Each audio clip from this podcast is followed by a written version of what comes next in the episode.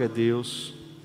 Abra sua Bíblia em Hebreus capítulo 11, a partir do versículo 30. Perdão, 30 foi semana passada, 32. Semana passada nós falamos dos versículos 30 e 31. Hebreus capítulo 11, a partir do versículo 32.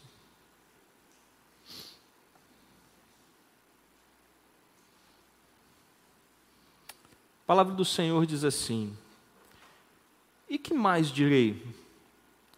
Certamente me faltará o tempo necessário para falar de Gideão, de Baraque, de Sansão, de Jefté, de Davi, de Samuel e dos profetas, os quais, por meio da fé, conquistaram reinos, praticaram a justiça, obtiveram promessas, fecharam a boca de leões, extinguiram a violência do fogo, escaparam de ser mortos à espada, da fraqueza tiraram força, Fizeram-se poderosos na guerra, puseram em fuga exércitos estrangeiros. Mulheres receberam pela ressurreição os seus mortos. Alguns foram torturados, não aceitando o seu resgate, para obterem superior ressurreição. Outros, por sua vez, passaram pela prova de zombarias e açoites, sim, até de algemas e prisões. Foram apedrejados, cerrados ao meio, mortos ao fio da espada. Andaram como peregrinos, vestidos de peles de ovelhas e de cabras. Passaram por necessidades, foram afligidos e maltratados. O mundo não era digno deles. Andaram errantes pelos desertos, pelos montes, pelas covas, pelos antros da terra. Todos estes, mesmo tendo obtido bom testemunho por meio da fé, não obtiveram a concretização da promessa, porque Deus tinha previsto algo melhor para nós, para que eles, sem nós, não fossem aperfeiçoados. Senhor, nos abençoe através da tua palavra. Que o Senhor possa falar conosco nessa noite, ó Deus. Que o Senhor possa, através do teu Espírito, nos dar entendimento da tua palavra, Pai, para que possamos alcançar uma fé que realmente te agrade, Senhor. Louvado e bendito seja o teu nome para todo sempre e que a igreja do Senhor diga amém. Irmãos, nós estamos falando sobre fé estamos falando sobre uma fé que agrada a Deus. A fé que agrada a Deus, ela não nos faz andar de acordo com as circunstâncias. O mundo, aquelas pessoas que não conhecem a Deus, elas se movem de acordo com as circunstâncias, se movem de acordo com as coisas que estão acontecendo. O cristão, os servos de Deus, não anda assim. O servo de Deus anda crendo no que não vê, anda crendo no sobrenatural. Aliás, é isso que o autor da carta aos Hebreus começa falando no capítulo 11, no versículo 1. Ora, a fé é a certeza de coisas que se esperam, a convicção de fatos que não se veem. E aí o autor aos Hebreus começa a elencar uma série de pessoas que viveram dessa forma.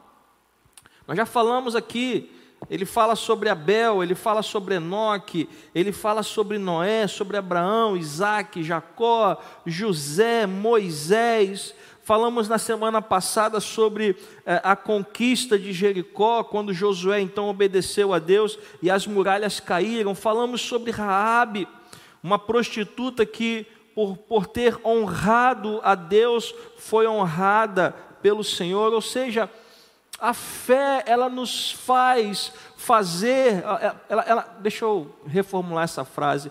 A fé nos leva a cumprir a vontade de Deus, mesmo quando nós não estamos entendendo o que está acontecendo.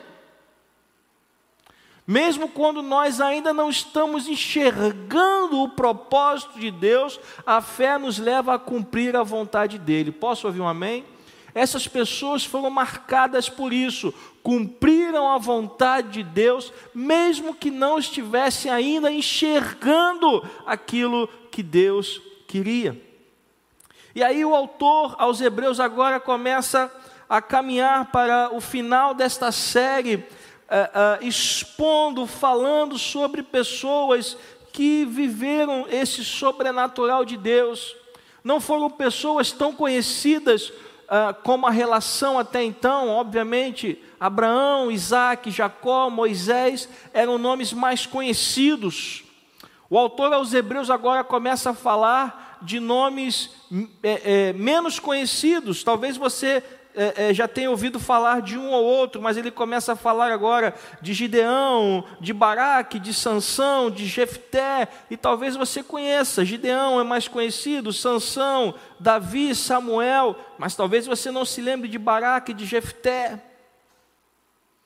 Mas o autor começa a enumerar pessoas que foram levantadas por Deus que creram, contrariando todas as expectativas que estavam diante deles.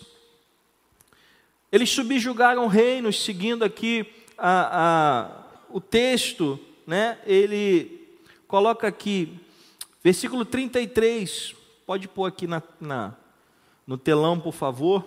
Ele diz: os quais, ele, ele cita, né? É, Gideão, Baraque, Sansão, Jefté, Davi, Samuel e os profetas no 32. E no 33 ele fala o que, que eles fizeram. Ele diz: os quais, por meio da fé, essas pessoas que são citadas no versículo 32, o autor aos Hebreus diz que por meio da fé eles conquistaram reinos, praticaram a justiça, obtiveram promessas, fecharam a boca de leões, extinguiram a violência do fogo, escaparam de ser mortos à espada, da fraqueza tiraram força, fizeram-se poderosos na guerra, puseram em fuga exércitos estrangeiros e mulheres receberam pela ressurreição os seus mortos. Então veja quanta coisa essas pessoas alcançaram por meio da fé. Subjugaram reinos, praticaram a justiça, obtiveram promessas, fecharam a boca de leões, extinguiram a violência do fogo, escaparam do fio da espada. Enfim, essa é uma descrição de uma fé que contempla o sobrenatural. A fé nos faz enxergar o milagre aonde ele ainda não existe. A fé nos faz enxergar os propósitos de Deus se cumprindo, mesmo que eles ainda não estejam sendo cumpridos em nossas vidas. Você pode dizer amém? O sobrenatural de Deus, ele acontecerá não de acordo com a nossa vontade, mas acontecerá de acordo com a vontade dele. No que que isso me diz respeito, pastor? É que somente pela fé nós vamos perseverar até lá. Você entende isso? O sobrenatural de Deus, a vontade de Deus, ela se cumprirá. Mas somente a fé nos leva a perseverar até lá. E quantas e quantas pessoas ficam pelo caminho porque perderam o quê? A fé. Deixaram de acreditar, deixaram de crer ouviram falar em Deus, ouviram falar nas suas promessas, mas cansaram e ficaram à beira do caminho. A fé nos leva a perseverar, a fé nos leva a continuar. Porque Deus continua sendo Deus, amém? Os seus planos e os seus propósitos, eles são imutáveis. Então, a única variável nessa equação somos nós, os seres humanos, que às vezes esmorecemos, que às vezes desanimamos e às vezes perdemos o quê? A fé. O cristão, ele tem que viver pela fé. Aliás, não é isso que está escrito aqui no versículo 6? Pode colocar aqui, por favor, versículo 6 desse mesmo capítulo. De fato, sem fé, é impossível agradar a Deus. É impossível. Num relacionamento com Deus, a fé, ela é essencial. E quais são os resultados da fé? Os resultados da fé nós encontramos a partir do versículo 33. Pode colocar na tela, por favor? Nós precisamos entender que os resultados da fé são encontrados no próprio texto. Primeiro, a vitória material. O que, que está escrito ali? Por meio da fé, o que, que eles fizeram? Por meio da fé, conquistaram o quê? Reinos. Homens e mulheres, por meio da fé, conquistaram reinos. Isso é uma vitória material. Ou seja, às vezes nós queremos vencer, nós queremos vencer uma batalha, uma luta que nós estamos enfrentando, nós queremos alcançar um objetivo que nós pedimos a Deus, mas só vamos chegar lá se perseverarmos por meio da fé. Ah, pastor, mas como assim conquistaram reinos? Falamos na semana passada. Josué conquistou Jericó de que maneira? Pela fé. Você viu na, na história bíblica é, é, Josué com a picareta batendo no muro de Jericó? Você já pensou é, Josué com a talhadeira e uma marreta? Um dia talvez ele terminasse aquela empreitada. Mas não é isso que o texto conta. Deus deu uma ordem, Josué obedeceu, a muralha foi destruída por Deus e ele conquistou a vitória, ele conquistou aquele reino. Ou seja, a vitória material, ela começa onde? Na fé. Se você quer vencer uma batalha, se você quer alcançar um objetivo que você tem colocado diante de Deus, esta vitória começa onde? Na fé. Josué creu quando Deus disse: Eu entreguei Jericó nas tuas mãos. Eu creio que se Deus mandasse Josué dar 55 voltas na cidade, ele daria. Se Deus mandasse Josué, Josué dar mil voltas na, naquela muralha, ele daria. Por quê? Ele estava sendo movido pelo quê? Pela fé. A fé não nos leva a achar tolice aquilo que Deus manda a gente fazer. Posso ouvir um amém? A fé nos leva a crer, cumprir e obedecer à vontade de Deus. Segunda coisa que o texto fala: conquistaram reinos, praticaram a justiça. Êxito moral Quantas vezes nós temos exemplos na palavra de Deus que, de pessoas que conseguiram estabelecer a justiça por meio da sua obediência a Deus? Como assim, pastor? Quer ver um exemplo? Moisés. Moisés estabeleceu a justiça ao libertar o povo da escravidão, sim ou não? Foi fácil para ele fazer aquilo? Não. Aliás, Moisés já estava com a sua vida toda tranquila. Ele fugiu do Egito, ele encontrou Jetro, ele encontrou ali o amor da sua vida, ele se casa com Zípora, ele tem filhos, ele aprende a ser um pastor, ele tinha um, um negócio, ele tinha, uh, ele era um homem próspero, estava tudo bem na vida de Moisés. Mas o povo de Israel ainda era o quê? Escravo. E Deus ouviu o clamor. E aí Deus envia Moisés para praticar o quê? Justiça. E qual era a justiça? Libertar o povo da escravidão. O que mais que o, que o texto fala? Conquistaram reinos, está escrito aqui. Praticaram a justiça, o que mais? Obtiveram o quê? Promessas. Lembra de algum exemplo na Bíblia de alguém que, que alcançou uma promessa? É, é isso aí mesmo. Quem alcançou uma promessa? Abraão é um bom exemplo. Deus disse que ele seria o quê? Pai de uma grande nação. E aí, ele já era idoso, sua esposa, sua esposa já era idosa. E aí tentaram dar uma ajudinha para Deus. A pergunta é: Deus precisa de ajuda? Não precisa. Mas foram lá, tiveram Ismael, através da serva de Sara. E quando Ismael nasce, Deus diz o que para Abraão? A minha promessa não foi essa. Não foi isso que eu prometi a você.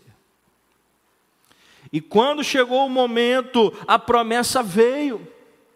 Porque Abraão não desistiu de crer. Você pode dar glória a Deus. O povo de Deus tem que aprender a não desistir de crer que o Deus que promete cumpre o que promete. Nós precisamos crer nisso. Deus não faz promessas vazias, Deus não faz promessas que Ele não pode cumprir, nem promessas que Ele não tem a intenção de cumprir. O que Ele promete, Ele cumpre, porque Ele é fiel. Amém? E Abraão creu na promessa. E o que aconteceu? No devido tempo, Sara ficou grávida e nasce Isaac, que ficou conhecido como o quê? Filho da promessa. Você entende isso? Então, por meio da fé, conquistaram reinos, praticaram a justiça, obtiveram o quê? Fecharam a boca de leões. Isso te lembra alguma coisa? Quem? Daniel. O que aconteceu com Daniel? Foi jogado na cova dos leões. Qual foi o crime que ele cometeu?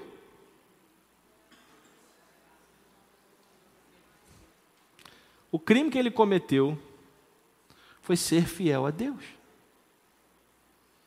As pessoas que tinham inveja dele, porque Daniel era um homem que sobressaía por causa da sua é, é, fidelidade, por causa da sua integridade, por causa da sua sabedoria.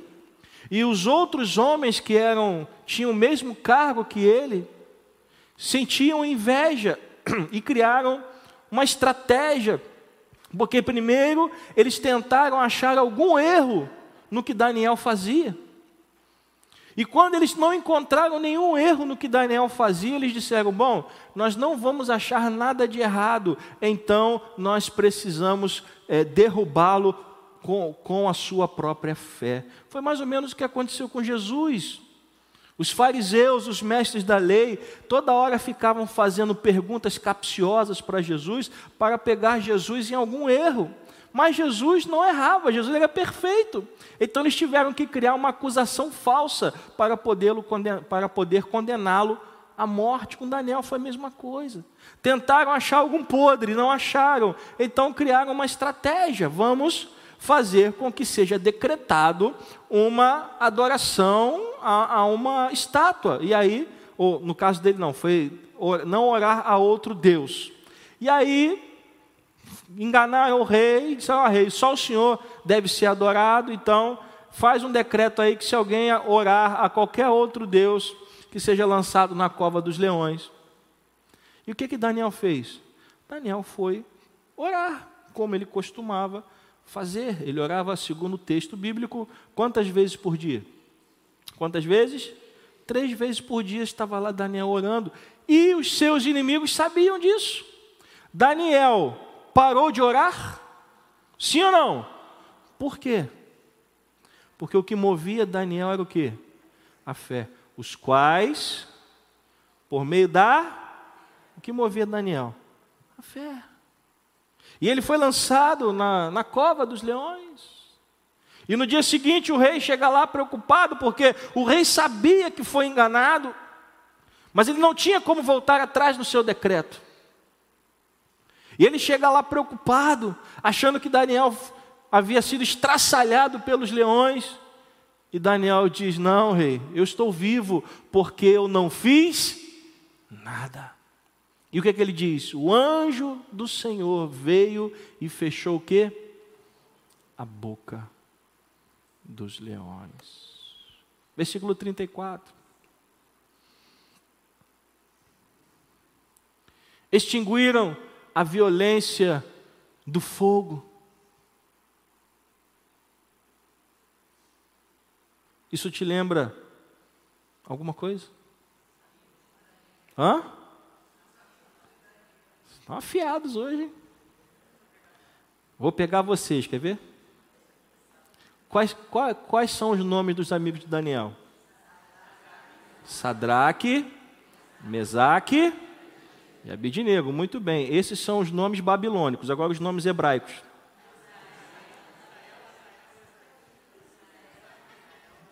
Essa é a maior injustiça que existe, gente. Daniel teve o seu nome mudado para quê? Tá vendo? Nem, nem, nem lembra. Daniel teve o nome mudado, assim como os amigos dele. Ninguém chama Daniel de Beltesazar. Mas os coitados dos amigos dele é tudo os nomes babilônicos: Sadraque, Mesaque e Abednego. Todo mundo sabe de cor. Mas nome, os nomes hebraicos ninguém sabe. Ananias, Misael e Azarias são os nomes hebraicos. Eu fiz questão de gravar isso, porque eu falei isso é uma injustiça. Todo mundo chama Daniel de Daniel e os outros de Sadraque, Mesaque e Abednego. Pois bem, voltando à história, o que aconteceu com eles? Se recusaram a se dobrar diante a estátua de Nabucodonosor. E o rei perguntou: e aí, vão se dobrar ou não vão? Eles falaram: ó oh, rei, se Deus quiser nos livrar, Ele vai nos livrar. Se Deus não quiser nos livrar, nós vamos morrer mas diante dessa estátua nós não nos curvaremos. E o que aconteceu? Foram jogados. E aí o rei ficou olhando e falou: Ué, nós não jogamos três lá dentro? Por que eu estou vendo quatro? Porque o anjo do Senhor estava lá. Então a fé nos leva a vencer essas coisas, esses obstáculos que se colocam diante de nós. Então, extinguiram a violência do fogo, escaparam de ser mortos à espada, e quantos livramentos a gente vê na Bíblia a respeito disso. O apóstolo Paulo, ele foi emboscado várias vezes, queriam matá-lo de qualquer maneira, chegaram a descer ele num cesto, para ele não ser morto, porque ainda não era chegada a sua hora. Apedrejaram, deixaram ele quase morto, ele foi, foi cuidaram dele, ele voltou à vida é, sofreu um naufrágio. Depois chegou na ilha de Malta. Quando ele estava lá perto da fogueira, uma víbora mordeu a sua mão. E aí o pessoal falou: não tem jeito, esse aí vai pagar os seus pecados. E ficaram lá esperando Paulo estribuchar. E Paulo lá tranquilão. Por quê? Porque a nossa vida está nas mãos de Deus. Quantas pessoas da fraqueza tiraram força? Meus irmãos, às vezes não é fácil fazer a obra de Deus. Às vezes não é fácil cumprir uma ordem do Senhor. Quando eu vejo assim, da fraqueza tiraram força, eu me lembro de Abraão levando o seu filho para ser sacrificado. Como deve ter sido difícil para aquele homem subir aquela montanha, aquele monte. E como deve ter sido difícil quando o, o menino fala: Pai, aqui está a lenha, aqui está o fogo, mas cadê o sacrifício? E Abraão sabia que o sacrifício era quem? Era ele. E eu creio que, movido pela fé, Abraão respondeu: Deus proverá. Você entende que é a fé que nos leva a ter essas experiências com Deus, sim ou não? É a fé que nos leva a ter experiências com Deus, é a fé que nos leva a nos relacionarmos com Ele, é a fé que nos leva a acreditarmos naquilo que Ele vai fazer. É só pela fé. O autor diz mais: fizeram-se poderosos na guerra, puseram em fuga exércitos estrangeiros. Eu lembro de Josué lutando contra os inimigos e de repente eles começaram a fugir e Josué pede a Deus que faça o dia parar. Ele dá ordem ao sol para o sol parar. Porque ele queria destruir os inimigos como Deus havia mandado. E o que aconteceu? O sol parou. Porque Josué estava agindo, lutando, batalhando pela fé. Versículo 35. Mulheres receberam pela ressurreição os seus mortos. Eu me lembro da viúva em Sarepta.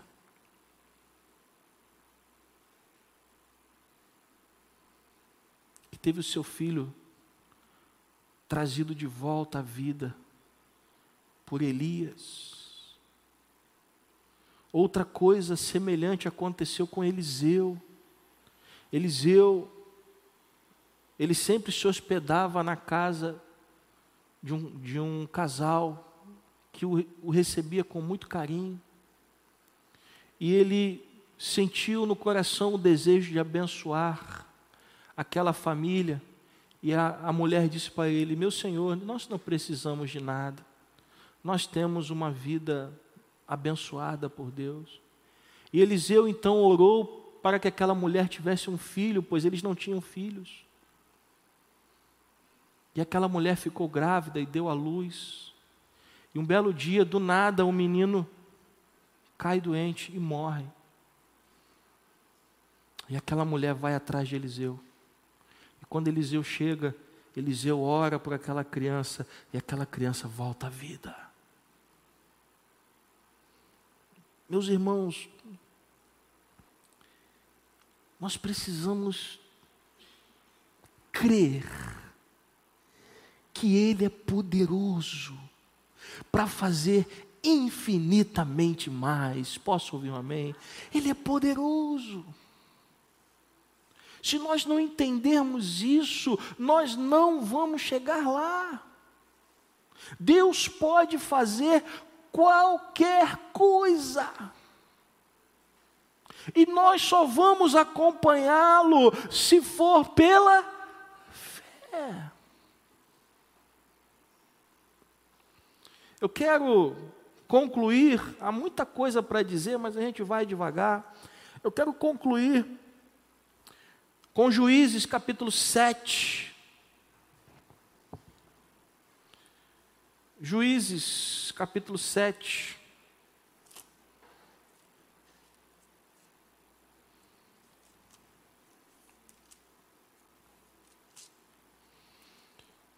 Versículo 2.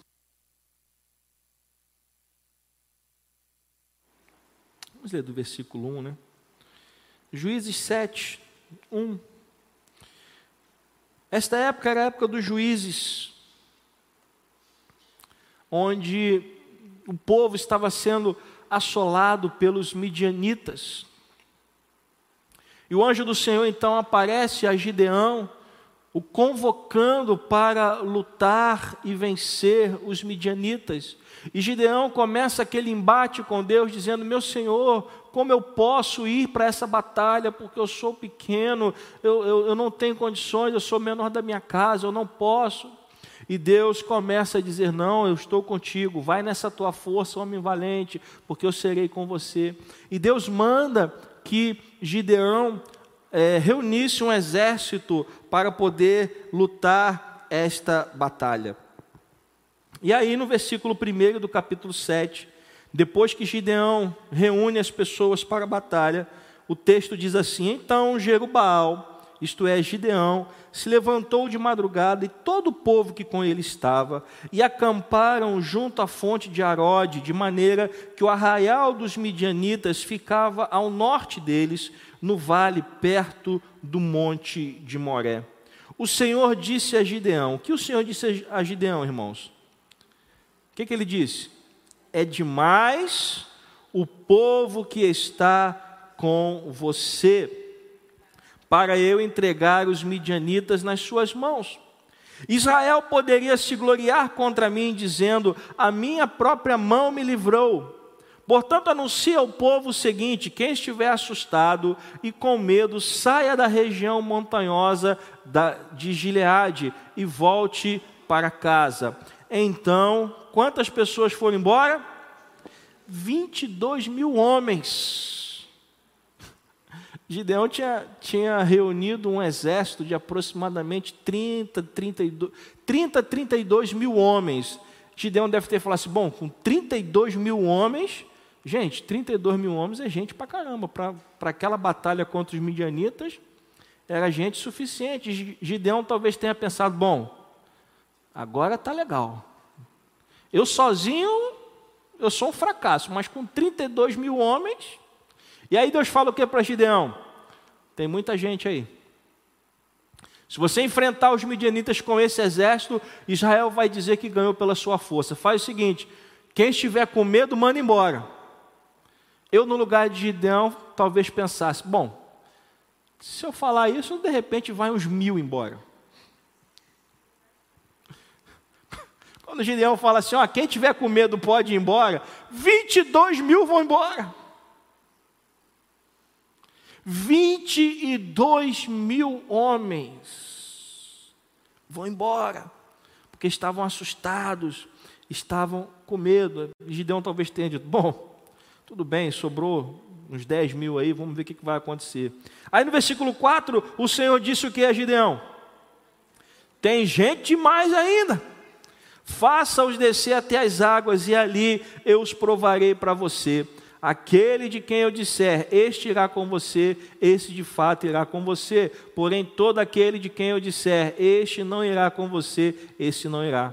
Gideão fez com que os homens descessem até as águas, então o Senhor lhe disse: Todos os que lamberem a água com a língua, como faz o cachorro, esses você deve pôr à parte, separando-os daqueles que se ajoelharem para beber o número dos que lamberam, levando a mão à boca, foi de quanto?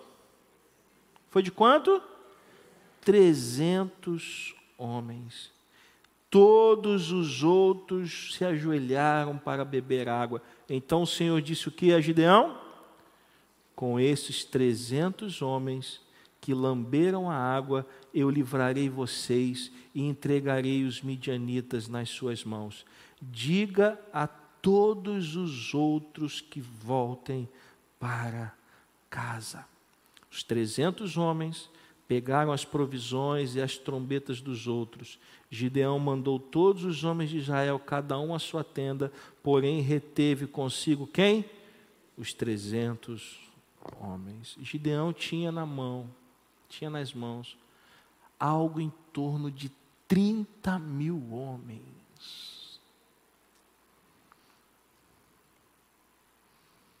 30 mil. Com quantos Gideão foi à guerra?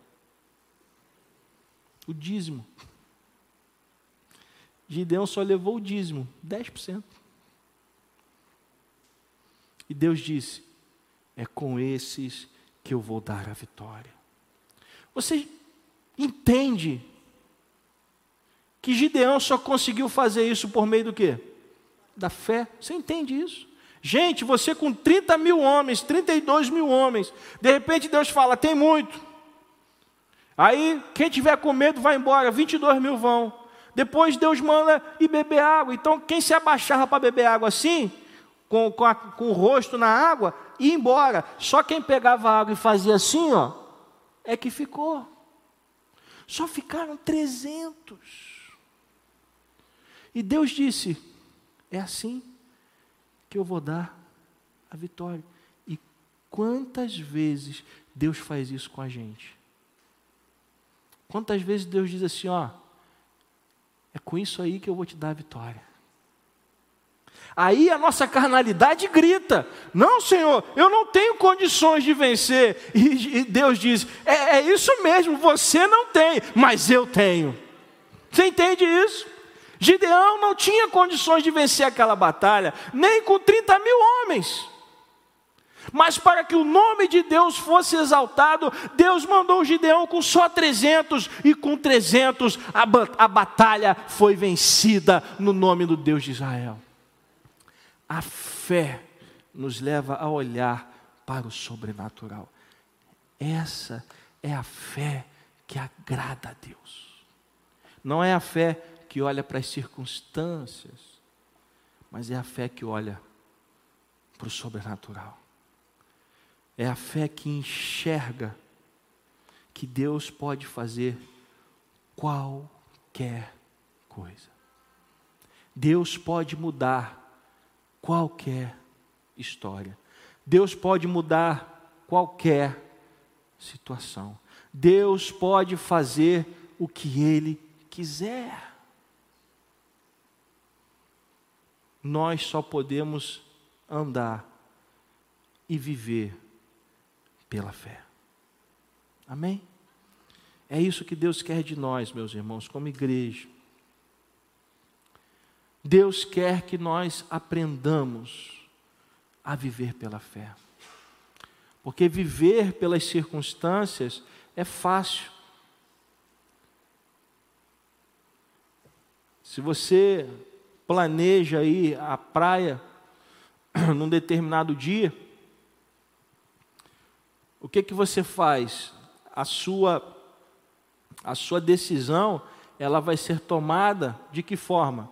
Você vai acordar no dia que você programou, você vai sair, botar o rosto para fora da janela, você vai olhar para o céu e vai ver como é que está o quê? O tempo. Se o tempo tiver legal, o que, que você faz? Vai para a praia. Se o tempo tiver chuvoso, o que, que você faz? Ó, babou a praia. Vamos para o shopping. Não é assim que a gente faz? Tomar decisões assim é fácil. Mas a fé é muito mais do que isso. É ir para a praia, por exemplo, quando está chovendo. É fazer o que Deus está mandando, mesmo quando parece que não vai acontecer. É não desistir mesmo que as circunstâncias estejam difíceis. É crer que o Deus que prometeu é fiel para cumprir. Amém? Isso é fé. E é isso que Deus espera de nós. Deus quer pessoas que não retrocedam. Aliás, coloque por favor para a gente encerrar. Eu prometi que ia ser o último, mas esse versículo vai concluir de forma melhor. Hebreus 10, 39.